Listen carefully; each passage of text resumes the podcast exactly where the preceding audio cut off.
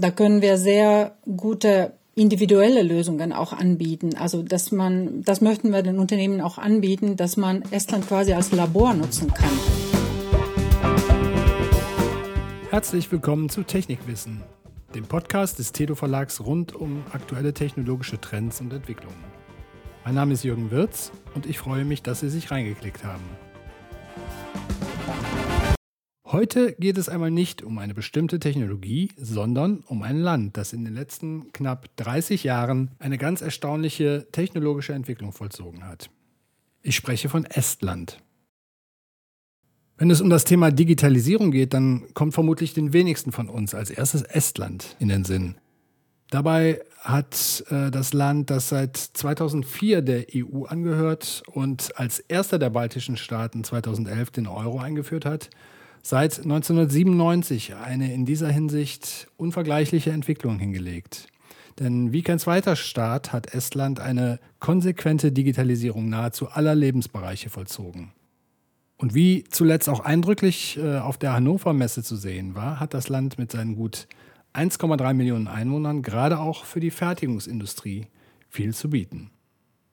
Um all diese Punkte etwas näher zu beleuchten, freue ich mich sehr, heute eine kompetente Gesprächspartnerin begrüßen zu dürfen.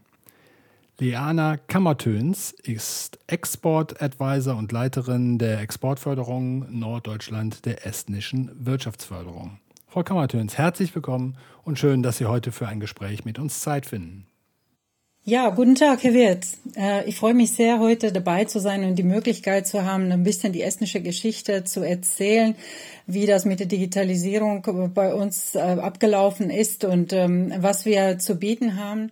Frau Kammertöns, geben Sie uns doch bitte einen kurzen Einblick in Ihre Tätigkeit bei der estnischen Wirtschaftsförderung. Ähm, ich bin, wie gesagt, ähm, Leiterin der Exportförderung für Norddeutschland und Exportberaterin für estnische Firmen die äh, Interesse am deutschen Markt haben, ähm, hier Geschäftskontakte aufbauen wollen. Ähm, ich berate sie, ich biete Informationen an und ähm, unterstütze sie dabei, die richtigen Partner zu finden und ähm, Kooperation auch aufzubauen, weil das funktioniert aus unserer Erfahrung am besten. Mhm. Prima. Äh, Frau Kammertöns, Estland bezeichnet sich selbst als das digitalste Land der Welt. Woran machen die Esten dies fest? Ja, das äh, ist ähm, daran festzumachen, dass das Land quasi durchdigitalisiert worden ist. Äh, die Geschichte begann mit einem sogenannten Tigersprung äh, vor mehr als 25 Jahren. Äh, Mitte der 90er Jahre ähm, kam die Regierung auf die Idee, ähm, ja, das äh, Ganze zukunftsorientiert auszurichten und dafür eine moderne Infrastruktur äh, aufzubauen. Da fing man an mit dem Bildungssektor und äh, das erste Ziel war, die Schulen mit Computern und mit einem Internetzugang auszustatten. Das ähm, hat man in wenigen Jahren geschafft und dann hat man gleich weitergemacht mit dem Verwaltungssektor wo man dann alle Dienstleistungen nach und nach digitalisiert hat, so dass wir heute mehr als 3000 äh, äh, verschiedene Dienstleistungen digital zur Verfügung haben. 99 Prozent des Dienstleistungssektors oder der öffentlichen Dienstleistungen sind digital verfügbar. Also Sie können fast alles in Estland digital machen, außer heiraten und sich scheiden lassen. alles alles andere ist möglich, ähm, so wie ähm, eine Steuererklärung in äh, drei Minuten oder äh, Sie können ein Unternehmen in 18 Minuten online gründen. Und äh, deswegen werden auch 98 der Unternehmen äh, heute online gegründet bis hin zu äh, digitalen Arztrezepten oder natürlich auch Verträge, die äh, digital unterzeichnet werden. Also dies, äh, das ist ähm, das Grundstück oder, oder der Kern dieser, dieses Systems ist die E-Identität, also digitale Identität, über die äh, jeder Bürger des Landes verfügt und ähm, äh, der sogenannte X-Road. An diesen oder an diesen sind alle Dienstleistungen quasi angedockt und miteinander verbunden. Das ist ein ganz raffiniertes System. Das hört sich für deutsche Ohren ja nahezu unglaublich an. Äh, ja, das ist äh, ein äh, recht ausgeklügeltes System, äh, das man nach und nach auch weiterentwickelt hat. Ähm, unterliegt den höchsten Sicherheitsanforderungen, das ist ganz wichtig, ähm, das Thema Cybersicherheit. ist natürlich enorm wichtig. Ähm, wir haben ja als äh, Land, äh, als erstes Land 2007 einen flächendeckenden Cyberangriff ähm, überstehen müssen und bewältigen müssen und haben daraus sehr viel gelernt. Und ähm, ja, das sind, denke ich, Erfahrungen, die sehr wertvoll sind und die man auch heute dann eben, äh, ähm, von denen man heute profitiert. Und diese, diese ganzen ähm, Erfahrungen, dieser Know-how steht heute dann für die Industrie zur Verfügung, ähm, sowohl für die äh, Produktion als ja, quer durch alle Industrien. Mhm. Wie erklären Sie die hohe Bereitschaft der Esten zur Digitalisierung nahezu aller Lebensbereiche? Wie gesagt, hier für Deutschland ist ja doch äh, eine gewisse Skepsis zu verzeichnen, was die Durchdigitalisierung äh, anbelangt. Und ähm, das scheint ja in Estland ganz anders zu sein. Ja, das ist aber auch nicht äh, von heute auf morgen entstanden. Das ist ja eine fast äh, 30-jährige Geschichte. Und ähm, damals, als die ID-Karte eingeführt wurde, die digitale ID-Karte, ähm, das ist ja, mh, hm, hat man ja so gemacht, dass die verpflichtend ist. Das ist ja heute so, auch so in Deutschland. Äh, das hat die Akzeptanz dann auch enorm erhöht.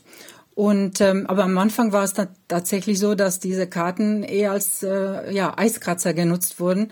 Um äh, das war nicht sofort, äh, ähm, der, die Akzeptanz war nicht sofort da. Äh, man hat viel investiert, auch in die in die ähm, ähm, in die Bildung. Also erstmal hat man in den Schulen angefangen mit den Lehrern mit den Lehrkräften und dann eben ähm, über Kurse für alle möglichen, ja, die jungen Leute nehmen das ja erfahrungsgemäß äh, einfacher an. Aber für Senioren ähm, hat man da auch ähm, extra Kurse angeboten, damit sie den Umgang mit dieser ID, mit der digitalen Identität lernen. Das ist auch nicht so ganz einfach. Mhm. Äh, war die Tatsache, dass äh, Estland ja ähm, nach der Auflösung äh, der Sowjetunion ähm, Anfang der 90er Jahre quasi von Grund auf neu anfangen musste, vielleicht ein Vorteil bei dieser Digitalisierung? Ich denke schon. Das, das war mit Sicherheit so. Man musste die ganzen Strukturen komplett neu aufbauen. Deutschland hat ja ähm, eine sehr komplexe, dezentrale, föderale Struktur, die Digitalisierung enorm schwierig macht, die, Digitalis die, die flächendeckende Digitalisierung der alle Leistungen, das ist ja eine ganz andere Struktur. In Estland war es insofern wirklich einfacher, dass man das neu aufbauen konnte und ähm, ja, nach, der, nach dem Zusammenbruch der Sowjetunion äh, war es ja war es ja so, dass ähm, dass man diese Struktur nicht mehr gebrauchen konnte und äh, das musste neu aufgebaut werden. Andererseits es waren natürlich auch alte Datensätze da, die man integrieren musste und äh, verfügbar machen musste, digital verfügbar machen musste. Aber Sie würden schon sagen, dass äh, einmal der Neustart sozusagen, aber auch die Größe des Landes ähm, ähm, ein Vorteil ist. Also je, je kompakter und äh, weniger föderal organisiert das Land ist, desto äh, einfacher ist vielleicht eine Durchdigitalisierung.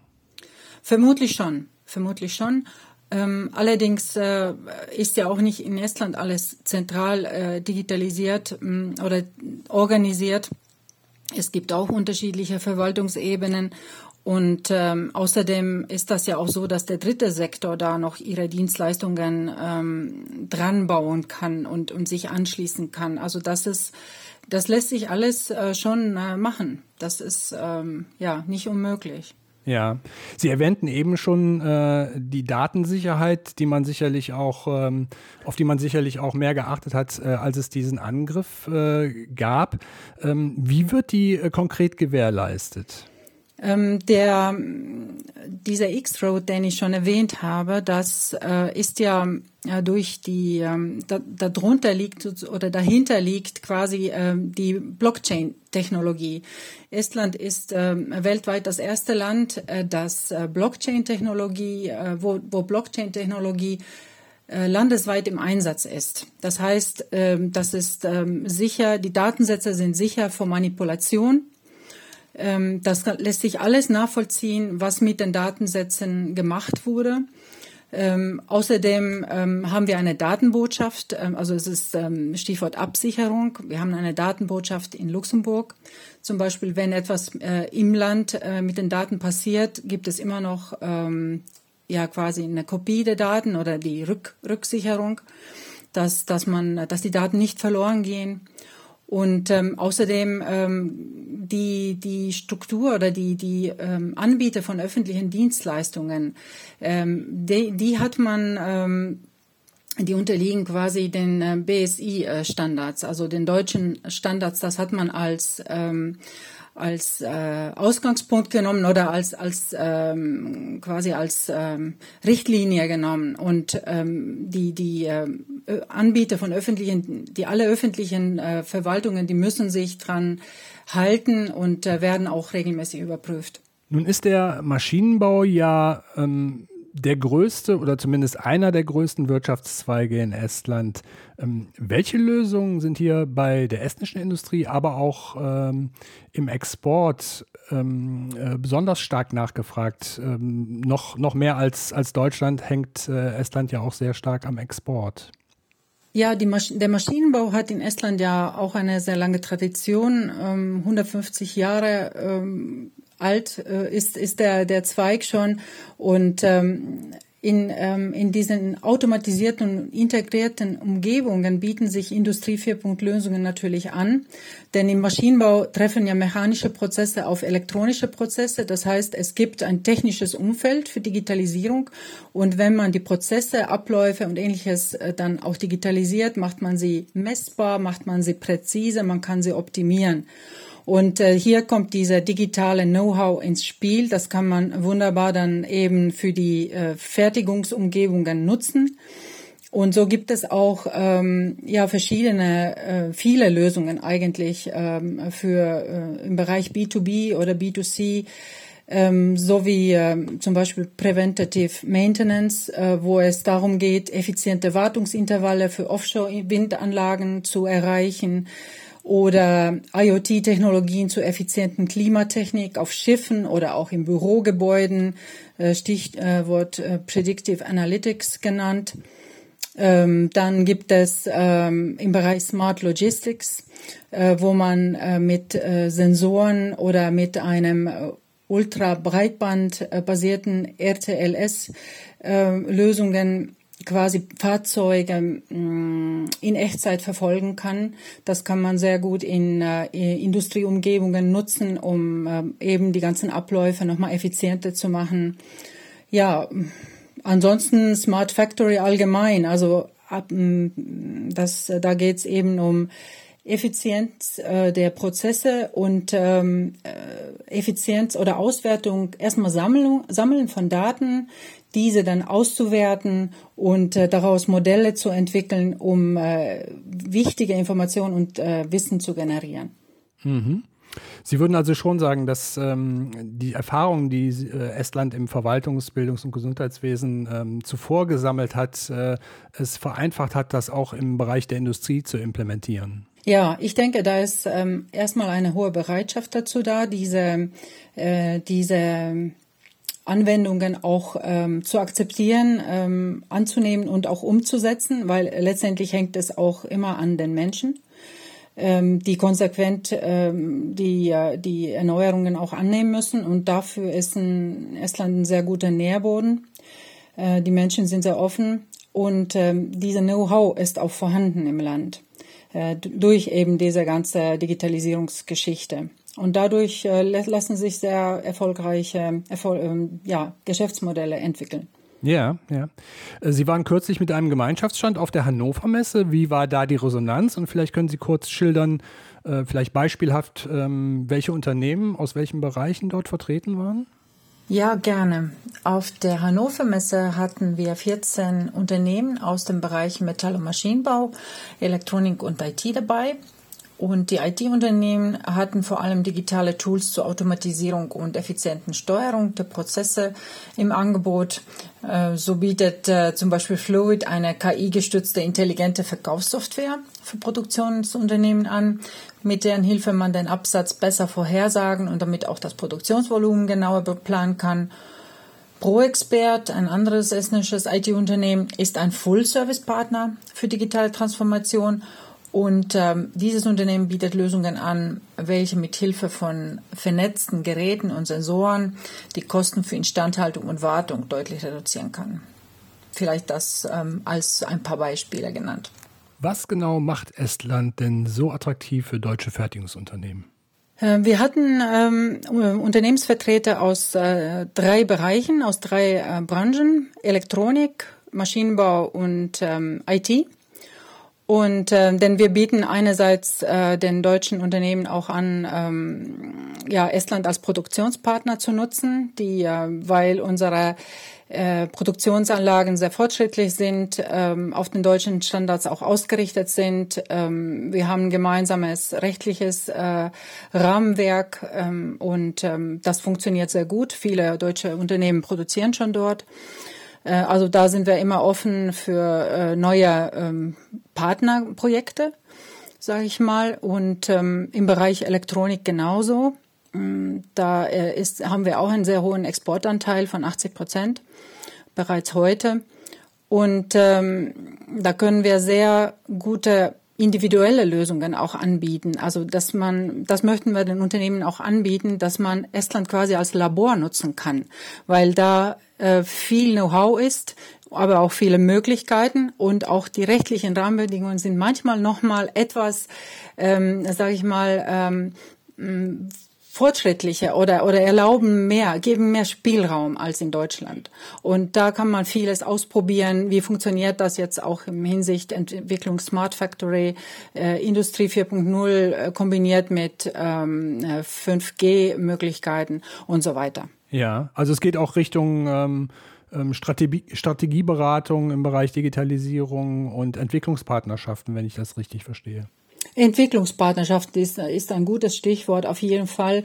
Da kann man sich gemeinsam ähm, zusammensetzen und sagen, ähm, es gibt die Idee, äh, wie könnte man das gemeinsam äh, umsetzen äh, in Estland. Ähm, dafür sind wir sehr offen. Ja, liebe Zuhörerinnen und Zuhörer, bevor es gleich weitergeht im Podcast, nennt Ihnen Frau Kammertöns nochmal ihre Top 3 Punkte, warum sich die deutsche Fertigungsindustrie unbedingt mit Lösungen aus Estland beschäftigen sollte. Ja, ich denke, ähm, diese drei Punkte wären aus meiner Sicht ähm, hochqualitative IoT-Lösungen aus dem digitalsten Land der Welt in verschiedenster Art und Weise, ähm, kundenspezifisch, anwendungsorientiert, äh, individuell. Dann können wir wettbewerbsfähige Kosten mit EU-Vertragssicherheit anbieten. Die Durchschnittslöhne sind im Vergleich zu Deutschland ein gutes Drittel geringer. Das ist sicherlich auch wichtig. Und drittens äh, die zukunftsorientierte Ausrichtung mit gepaart mit Enthusiasmus für moderne Technologien. Ja. Äh, haben die äh, estnischen Maschinenbauer ähnliche Nachwuchssorgen äh, wie die deutschen Pendants? Ja, wir haben auch Nachwuchssorgen. Ich glaube, äh, das ist äh, ziemlich flächendeckend, aber nicht so extrem wie in Deutschland. Also wir können unseren Bedarf noch decken und ähm, äh, es gibt auch ähm, hohe Affinität für ähm, IKT-Berufe. Also bei uns ist wirklich der jede zehnte Student in Estland schreibt sich für IKT ein und äh, 24 Prozent der Studenten studieren in MINT-Fächern an Estlands Universitäten. Und ähm, das ist ein ziemlich hoher Anteil. Mm, das fängt ja auch, ähm, also da, da arbeiten wir konsequent dran, dass wir diesen Nachwuchs auch bekommen und äh, fangen schon in der Primarstufe an, also quasi im Kindergarten, wo es dann Robotikstunden gibt für die Kleinsten, wo man anfängt mit Lego-Robotern und ähm, das schon äh, quasi äh, da der Nährboden geschaffen wird.